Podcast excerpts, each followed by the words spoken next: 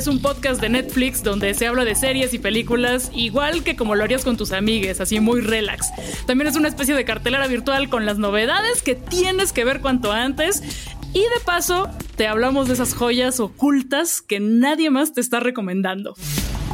Aquí los acompaña Javier Ibarreche y yo estoy tratando de superar la abstinencia de Ozark. Me urge la última parte, mi contador frustrado que tengo en el alma no puede con esa serie, la estoy viendo por segunda vez.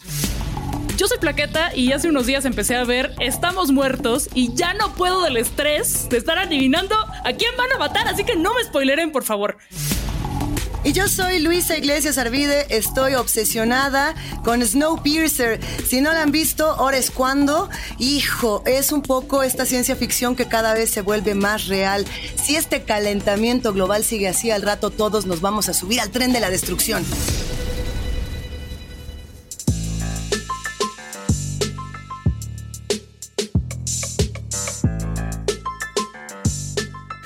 Bienvenidos, bienvenidas, bienvenides. Hoy de nuevo vamos a hablar de esa maldita adicción generalizada que en el mejor de los casos nos conecta con miles de historias, de ideas, de videos de gatitos y en el peor nos deja con deudas millonarias. Ay, güey. Precisamente hoy vamos a hablar de dos contenidos bastante recientes que se agregaron al catálogo de Netflix que nos invitan a reflexionar un poquito el cómo usamos las redes sociales, si volverse viral es algo bueno hoy en día. Mira, entre películas y series que nos están mostrando, inclusive con documental, hasta dónde puede llegar la banda con poquititos escrúpulos o con absolutamente nada de escrúpulos a partir de herramientas que nosotros en una de esas usamos nomás para contarle a la gente qué vamos a ver o qué vamos a comer. Y pues vamos a empezar con el estreno más reciente de los dos que vamos a abordar hoy, que es Inventing Anna. Pero, pero, pero antes tenemos que anunciar que tenemos invitada de lujo. Ella es conocedora de todo el pedo de la moda, pero también es maquillista, podcastera, fabulosa, activista. O sea, ¿Qué pedo con Priscila Arias, la fashionista? ¿Cómo están, muchachos? Yo muy feliz de estar invitada aquí a su espacio. Créanme que estoy familiarizadísima con todos sus temas. Yo también estoy obsesionada, pero con Singles Inferno. Nadie me preguntó, pero de una vez se los comento. ¿eh? Pues vamos a arrancar con este título que es el más reciente de los que se estrenó y que también estado dando vueltas en el catálogo de Netflix y que pues, le está yendo bastante chido. Creo que mucha gente está interesada en el tema, que es Inventando a Ana, que es básicamente la historia eh, basada en la historia real de Ana Sorokin, una joven estafadora que convenció a la élite de Nueva York que su nombre verdadero era Ana Delvey y los convenció también que era la heredera de una fortuna de un alemán, era la heredera de un imperio eh, multimillonario alemán, convenciendo a la gente rica de que ella era rica, logró que la gente rica le diera a ella todavía más dinero. Los convenció de invertir en un proyecto muy ambicioso, los convenció de darle obras de arte, de darle alojamiento, de darle viajes privados.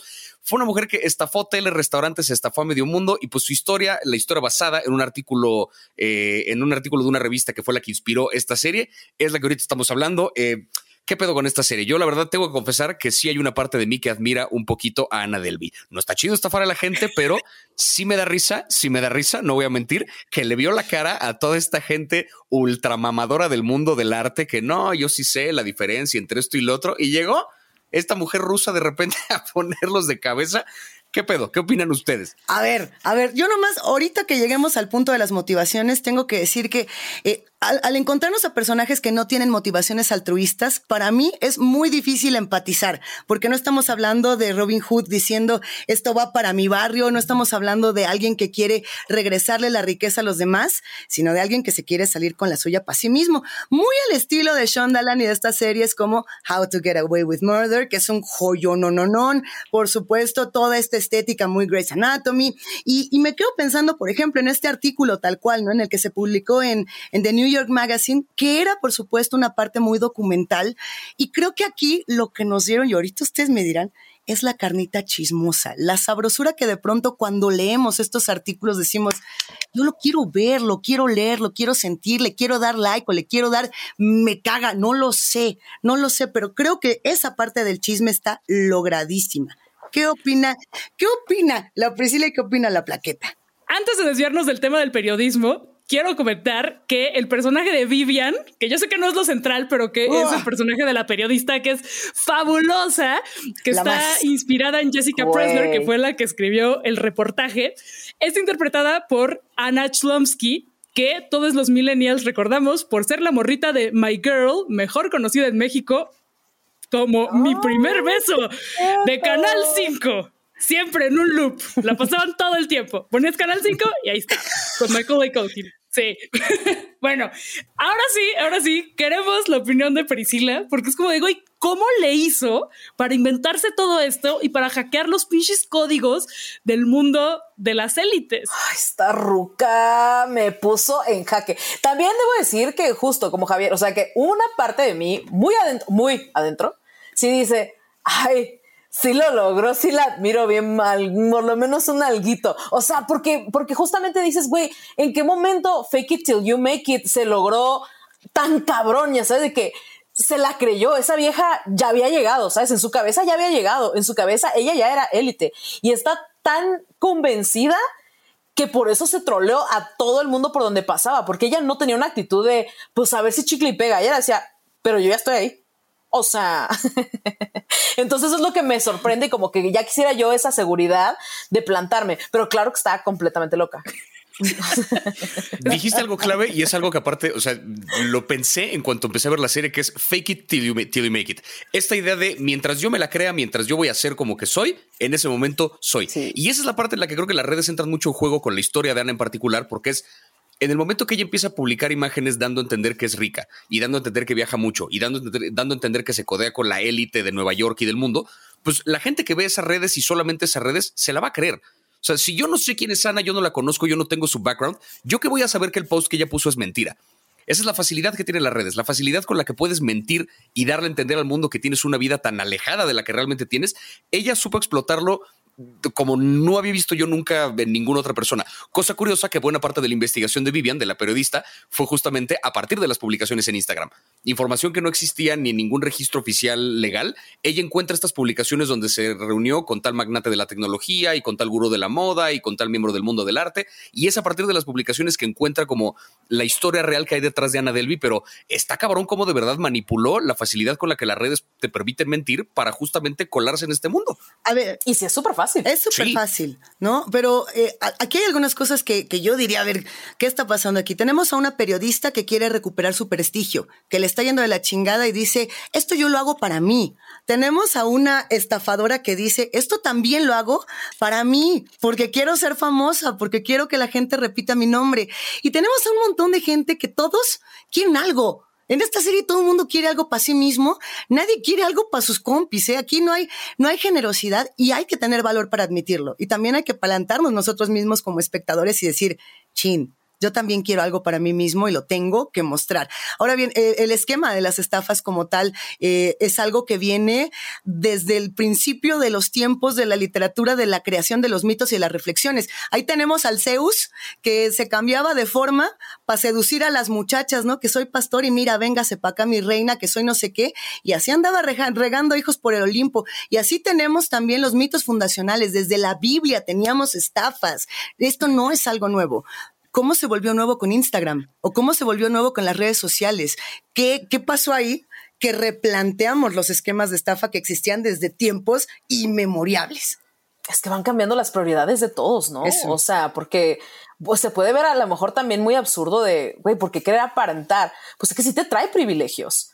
O sea, el trato, el VIP, VIP is always better, ¿no? Decía, entonces, eh, eh, es este rollo de, de sentir que eres más que otras personas. Entonces, en este, en este sentido de te sientes inferior, que creo que era eh, el caso con esta, con esta mujer, te sientes tan inferior, tienes tan poco que necesitas compensarlo de alguna manera y obviamente se proyecta en un rollo súper negativo porque entonces ahora estás dándole baja a toda la gente por donde pasas, ¿no? Y, estafando y estafando, que no es lo ideal, pero sí creo que viene de un vacío tremendo de dónde está lo verdaderamente importante y dónde estoy cifrando mi valor. Que además la vieja debe, debo de saber o deben de saber más de ustedes porque yo sí lo sé.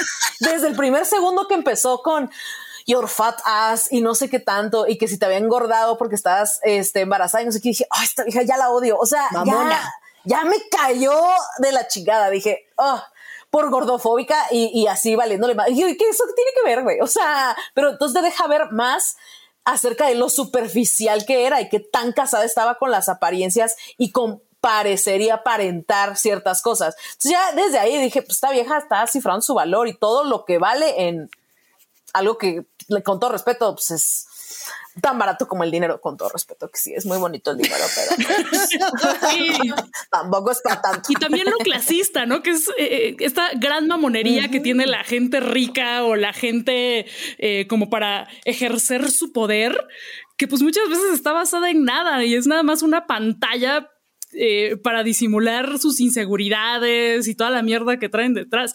Y no sé si ustedes pudieron empatizar en algún momento con Ana. O sea, yo la neta no, güey, porque pues sí está, está de la verga que de morrita sufrió eh, racismo y xenofobia, eh, pero entonces lo que buscas es destruir al sistema, no unirte a él y, y, superar toda esa, esa mierda que viviste. Por otro, sí entiendo el pedo de que si ya vas a estafar, pues te la pasas poca madre en el camino. O sea, está mucho más divertido colarte a las fiestas más cabronas de Nueva York que estafar a la gente con tiene un cargo no reconocido en su tarjeta, me puede proporcionar sus datos. Pues ahí la neta sí se entiende, ¿no?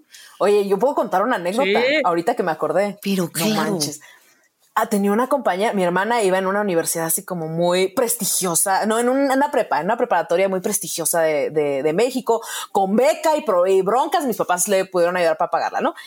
Y tenía una compañera que tenía también rollos, o sea, complicados para pagarla y dice que vivía en una casa, en una colonia increíble, aquí en la Ciudad de México de lo más top. Llegaba a su casa espectacular, pero entrabas, o sea, por fuera se veía, pero entrabas y todo estaba en obra gris, obra negra, había partes sin pisos. Siento que eso es Ana Delby.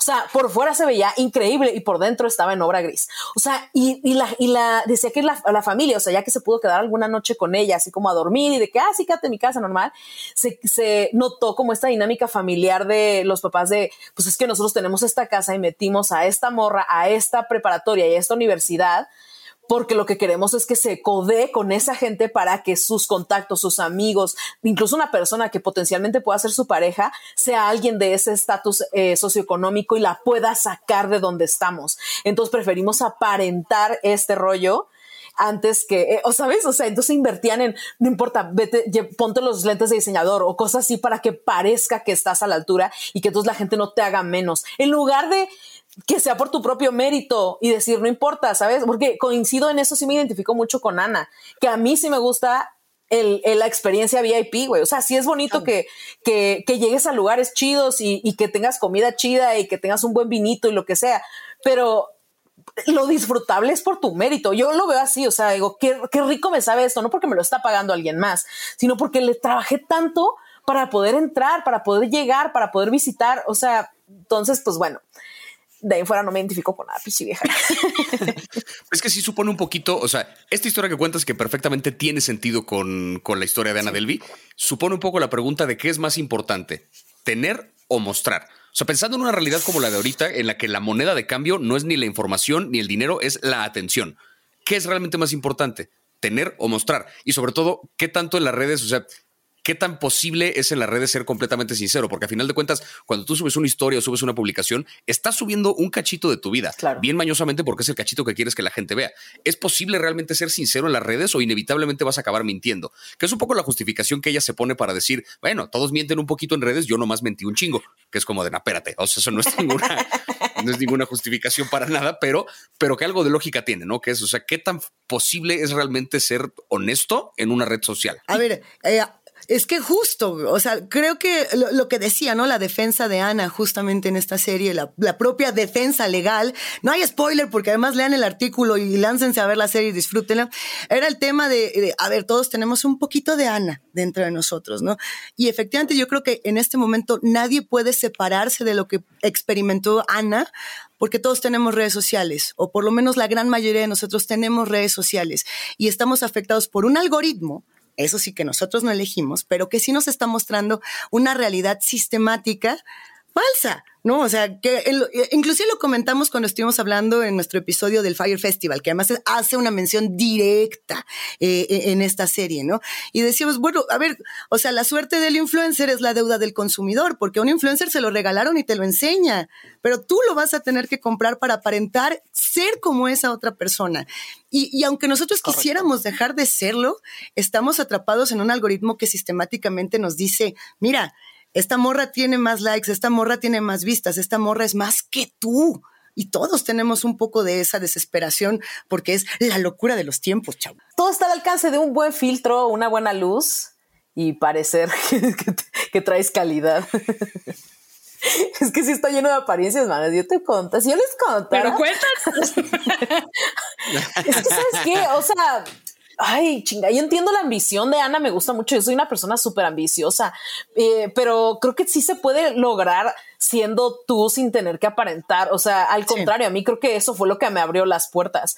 En el momento en el que dejé de filtrarme, de posar, de tal, encontré que había mucha gente que se relacionaba con mi contenido y que se podía identificar y eso fue lo que me conectó con muchas personas.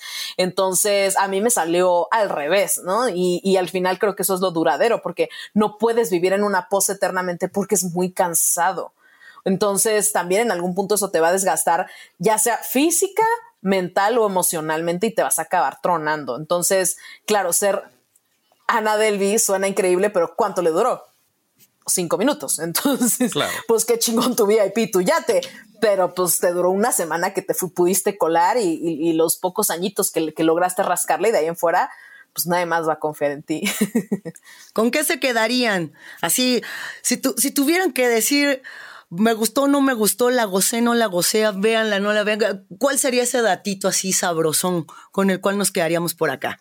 Yo sí me quedo un poco con esta idea de esta idea de que la cultura de la estafa llegó para quedarse, de un modo u otro, ¿no? O sea, a final de cuentas, si bien esta cosa que dicen al final es una justificación bastante, bastante pinche, ¿no? Porque es como muy largo el salto de, pues, todos mienten un poquito, yo miento muchísimo.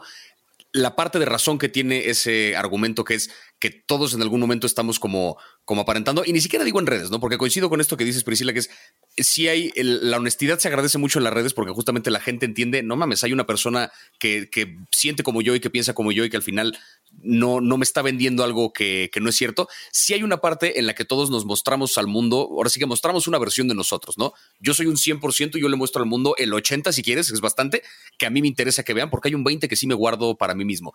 Creo que la idea de que la cultura de la estafa llegó para quedarse en tanto que todos estamos mostrando una parte falsa de nosotros o una cosa parcial de nosotros, es bien importante tenerla consciente no para abusar de ella, sino para, para saber en qué momento estoy mintiendo y en qué momento estoy siendo sincero y hasta dónde pueden llegar las consecuencias de esa mentirita que estoy diciendo. O sea, saber que si tienes una voz ante el foro que sea, esa voz es una responsabilidad y en el momento que mientes, pues estás echándote de cabeza a un montón de gente, entonces aguas con lo que dicen. Yo me quedo con el fake it till you make it como mantra de vida, sabiendo que nunca voy a ir a estafar a mis amigues y mucho menos a un banco porque qué pinche miedo, ¿no?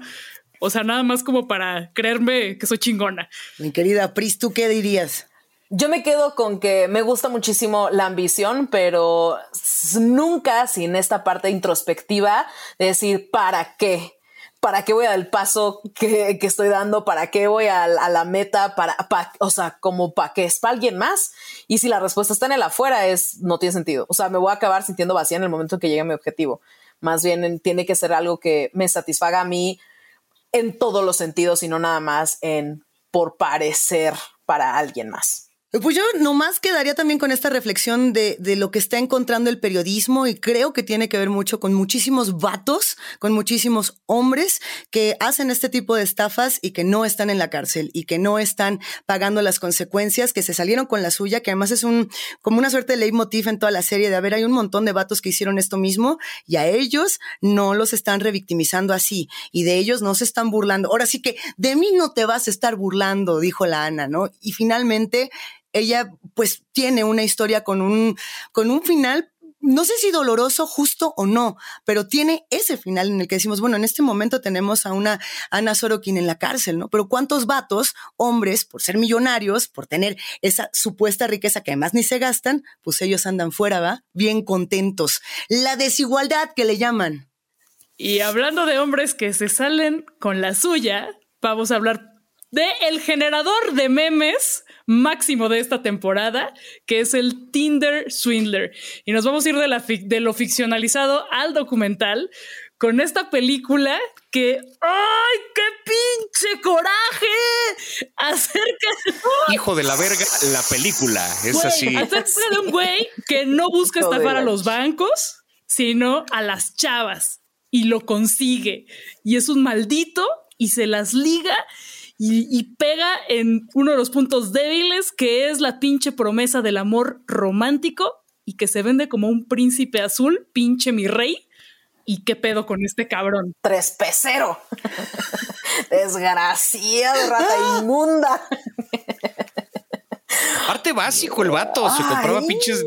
Miren mi Lamborghini del año. Piénsale tantito, mamón. O sea, ya tienes esa cantidad de dinero, güey. Mínimo, cómprate algo más interesante, ¿no? O sea, Híjole. ¿Cómo, ¿Cómo sucedió? Pregunta genuina que este contenido en particular de Tinder Swindler se volvió el, cuarto título más comentado eh, eh, en América Latina, en general uno de los más vistos de todo Netflix, todo el mundo anda obsesionado con esta cosa. ¿En qué momento todos nos hemos visto identificados con estas historias? Ahora sí que eh, podemos levantar la mano y que nadie se entere, les contamos. ¿Cuántos de aquí hemos descargado alguna aplicación? A ver, una mano. Yo lo reconozco. ah, yo, este pedo, o sea, como que... o más bien, llegué muy temprano a, la monogamia, cuando todavía no había apps. la, descargué este fin de semana porque sabía que íbamos a estar hablando de The Tinder Swindler y dije, a ver qué, qué pacho. Y se me hizo un catálogo muy frívolo y muy insensible. Y yo creo que yo no podría caer en una estafa, pero eso lo digo ahorita, ¿no? Porque igual y todos potencialmente podríamos caer se nos olvida que estos güeyes saben, saben qué botones apretar. O sea, a mí me caga que dentro del mismo documental vayan diciendo de que, ay, pues estas chavas bien por pendejas, no sé qué. Oye, saben qué botones apretar. Te pues está contando una fracción de lo que pasó, pero seguro la conversación y todas las cosas que dijeron fueron todas las adecuadas porque sabía a quiénes acercarse, cómo hablarles y demás. O sea, este no es un güey que lleva, punto número uno, que no lo hacía por dos pesos y punto número dos, que no lo hizo dos veces. O sea, sabía lo que estaba haciendo. Entonces, lo, lo, malo es que uno se siente como estúpida, pero al chile nos podría pasar a cualquiera porque todos tenemos botones. Si hubiera alguien especial estudiándonos llegaría a apretar los botones, pero cagado de la risa y nos sacaría eso y más a mí que no me digan. Completamente, está, está bien chafa esta revictimización y este, ay, que ayer por estúpidas, pero güey, en serio, es como con las sectas. A todos nos podría pasar, por más ching, todos nos decimos así, no, yo soy bien chido, no, yo soy súper inteligente, pero a todos nos podría pasar. Y ahora, yo creo que pegó mucho en Latinoamérica porque a todas nos ha pasado, no a este nivel, pero yo creo que todas tenemos historias de un cabrón que nos quedó debiendo varo, que nos engañó de una u otra forma, y ya no hablamos de la salud emocional, pero sí de como del despojo material, o sea, sí, sí, sí que sí. De pronto puede ser, y digo, hablando de vatos, pero por ejemplo, yo con mi novia actual también llegué de que, pues, o sea, sé que va a ser un éxito contigo porque no me has pedido dinero y yo, neta, o sea, que hay morras que Tinder, o sea, que se lo ligan para pedirle varo. Entonces él ha sido como de que me ha costado trabajo eso y me sorprendió mucho que fuera común para él. Eh, a mí en lo personal no me ha pasado, pero de que a una tía le pasó, a muchas faccionistas les ha pasado que me han dicho de que es que por gorda me estafan y yo, güey, no, o sea, te estafan porque porque todos corremos un riesgo, güey. Te tocó lamentablemente ser parte de ese porcentaje. Esa parte es bien importante, que es porque aparte lo mencionan en el documental y vi que una una gran parte de la discusión que ha habido en torno a este documental en las redes tiene que ver justamente con esta idea de no solamente la ah, es que cayeron por pendejas, no, es un si no fuera rico no hubiera sentido esa conexión especial con él. Evidentemente, o sea, es que, a ver, a lo que justamente, o sea, creo que el punto es, claramente la lana que tenía este güey era parte del atractivo. Ese era justamente lo que vendía. La cuestión es, el tipo era muy bueno manipulando porque sabía exactamente qué mostrar en qué momento. La primera vez que te lo encuentras es un güey rico que de repente te invita a un hotel, una cita de una hora, un café. Es como de, esto estuvo fantástico, ¿sabes? O sea, incluso la incredulidad que muchas tenían al principio se desvanece en esa primera cita porque es, no mames, este güey sí existe, se ve como en la foto, es a toda madre y aparte tiene dinero. Pasa meses convenciéndote de que tiene mucho dinero para que en el momento que te convence de que tiene miles de millones, en el momento que te pide 30 mil, tú dices, no hay pedo. Si los tiene para pagar y ya para ese momento como que ya te estuvo, te estuvo jalando hacia, hacia su lado. Y las siguientes 30 veces que te pide dinero es un poco lo que pasa y que discutimos en el capítulo que sacamos de, del Día del Amor, esta idea de qué difícil reconocer que la cagaste, ¿no? Qué difícil reconocer que perdiste el tiempo. O sea, ¿Con qué facilidad? Pues ya te pidió 10 mil dólares. La siguiente vez que te pide 30 mil, no le vas a decir que no. ¿Por qué reconocer que esos 10 mil no los vas a recuperar nunca y que ya la cagaste? Prefieres darle más dinero pensando en la, aferrándote a la esperanza de que algún día te lo va a devolver. Porque de nuevo, está, o sea, le pega directo a la vulnerabilidad de muchas de estas mujeres que era esta búsqueda del amor romántico, la promesa de un príncipe azul. El güey supo vendérselas y la fue desmantelando poco a poco. Y por eso muchas no dijeron nada, porque también qué vergüenza aceptar que te, que te engañaron. O sea, no estoy diciendo que no se hayan metido ellas en una situación complicada. Evidentemente, Tinder asume un poco ese riesgo, pero aquí claramente el manipulador y el estafador fue este güey. O sea, no quitémonos esta idea de que ellas no son víctimas y que ellas son parte de. No, sí son víctimas, son víctimas de un estafador. ¿No? O sea, la conversión es más compleja, pero sí son víctimas de una estafa. Son totalmente víctimas, pero además es una estafa que tiene un mecanismo probado eh, desde hace muchos años, que es el tipo de estafa piramidal o el tipo de estafa Ponzi, se conoce con estos dos nombres. Eh, este tipo de estafa funciona con eh, yo soy el primero, ¿no? Entonces, yo lo que hago es que estafo al de abajo y le pido lana. Y al tercero al que le pides, le tiene que pagar al segundo, por así decirlo. Entonces, lo que hace este estafador como tal es tomar a muchas mujeres mujeres en un mismo momento y hacer que con el dinero de una, pues mantienes un rato a la otra, con el de la segunda a la tercera y a la cuarta y a la quinta.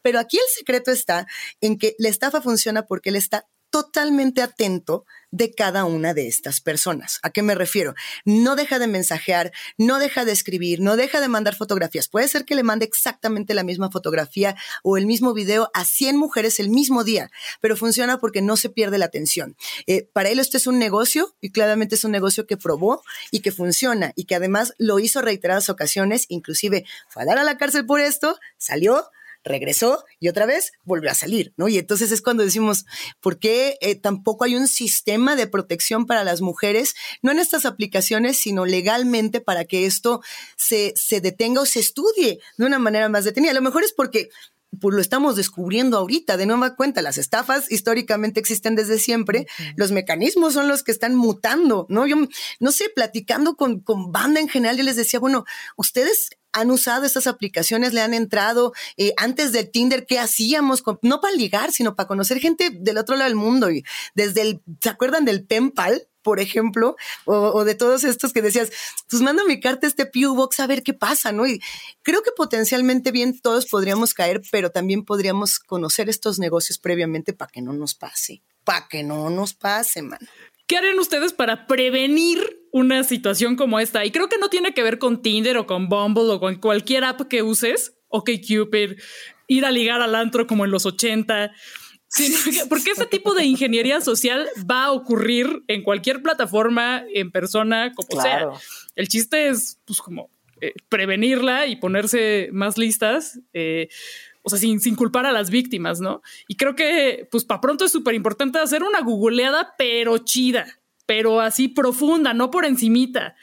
No, no lo justo para no caer en lo que muestran en las redes sociales, sino irse más para atrás y ponerse en modo reportera como Vivian, aprenderle a Vivian. Oigan, a mí sí me pasó, yo sí salí con un millonario, ¿eh? Ah, pasó algo muy similar. Yo lo estaba viendo y yo, habré querido ser estafada, pero no, el dude es 100% real. Así, es una locura. ¿Conocido de Tinder? No tenemos mucho tiempo, pero lo conocí en Tinder. Hace como cinco años salí con un, con un carnal que se dedica como al, ya sabes, a las, no sé si no son bitcoins, ya sabes, a la bolsa y ese rollo. Y tiene un buen de lana. O sea, a mí me sorprendió que pasó eso. Así pasó en Mercedes Benz de cuántos millones de pesos por mí. Yo, ¿qué está pasando? Pero nunca le hubiera prestado yo dinero, así que porque no lo tenía, pero probablemente hubiese caído porque me constó, me llevó a su casa, ya no les quiero platicar qué más, este, pero neta, sí, o sea, como que me puse a pensar y dije, pero me constó, ¿sabes? O sea, cómo se portó, qué es lo que traía, qué es lo que manejaba, dónde vivía, o sea, me constó, yo estuve ahí, entonces estaba muy cañón y el güey perfectamente lo puedes googlear y todo y, y pues me constó, pero igual pudo haber sido que no, pudo haber sido todo Pero el primer paso para que no te roben es no tener dinero. Excelente. Primero, número uno, este, no tengas varo. No ahorres. no tengas varo y vete a buró de crédito. no es cierto. Yo pensaría que creo que, o sea, una cosa que, creo que es importante es sí desmitificar o más bien, perdón, romper un poquito con esta idealización del amor romántico. Que sé que suena fácil esto que estoy diciendo, pero es, es tremendo, es complicadísimo hacerlo.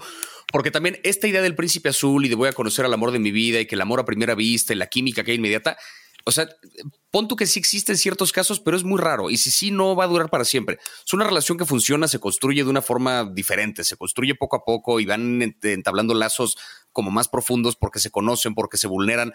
Esta idea de voy a conocer un güey que es perfecto y que tiene lana y que tal, no va a suceder. O sea, porque justamente te vas a topar con un puto estafador de Tinder. Entonces, rompamos un poco esta idealización para que nos acerquemos a las relaciones desde un lugar más realista, que realista no quiere decir no divertido. Al contrario, es encontrarle las particularidades y los defectos a una persona que la hacen como más, no que le dan ese sabor, pero es romper un poquito con esa idealización. Y otra que creo que es bien importante, que tus hijos de la verga sí reciban un poquito las consecuencias que se merecen. Porque este cabrón no solamente salió de la cárcel, sino que después le cayeron un montón de seguidores en Instagram y montó su curso de emprendimiento. Eso sí es una Hazme el favor, ahora resulta que robar es emprender chingo a mi madre. O sea, también es una parte en la que dices, ahí tendríamos que ponernos. Parece ser que ya le, cerraron el acceso a Tinder y no sé, pero creo que Instagram está como en el proceso de también ver qué pedo, porque te la creo que de repente hay coaches de vida y demás cosas que te están estafando bien cabrón, pero es muy diferente a cuando un güey estuvo en la cárcel por eso y te, lo, y te lo vende como emprendimiento. O sea, eso ya es el colmo, ¿no? Entonces ahí también, ojo, y sobre todo, no idealicemos estos vatos, güey. O sea, entiendo que qué divertida historia y qué padre documental, pero no, no lo vemos como de, hey, el lobo de Wall Street 2. No, o sea, no. Ay, Dios. No, amigos, red flag total. Pris, muchísimas gracias por estar con nosotros. ¿Dónde te encontramos además de Tinder? ya no, ya no, porque ya tengo novio. Muchísimas gracias por haberme invitado. Estoy feliz. Ojalá pueda venir otro día o que sea platicando otras cosas, muchachos, que no tengo nada más ligues, ¿eh? También hablo de otras cosas en mis redes sociales. Estoy como arroba la faccionista y ahí les platico de moda, activismo corporal y de amarnos en nuestra piel y de cómo hacer para que este mundo sea menos gordofóbico y haya menos Ana Delby.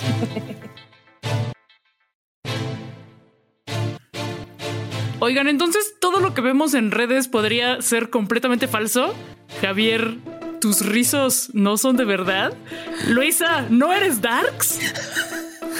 No, es que yo en realidad soy Javier Ibarreche, es lo que nadie sabe. O sea, yo, y yo en realidad uso un filtro que se llama algo así como Golden Afro, que es el que hace que tenga como rizos.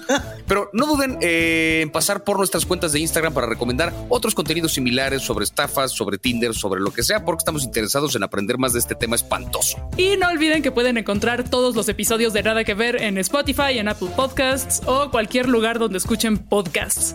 Hay muchísimas recomendaciones y datos curiosos esperando y hasta un episodio donde hablamos sobre redes específicamente así que si les latió este, vayan a aquel. Entonces ya nos vamos. Nosotras, nosotros somos Plaqueta, Javier y Luisa. Y esto fue Nada que Ver, un podcast de Netflix producido por el equipazo de Posta. Gracias por escucharnos. Bye.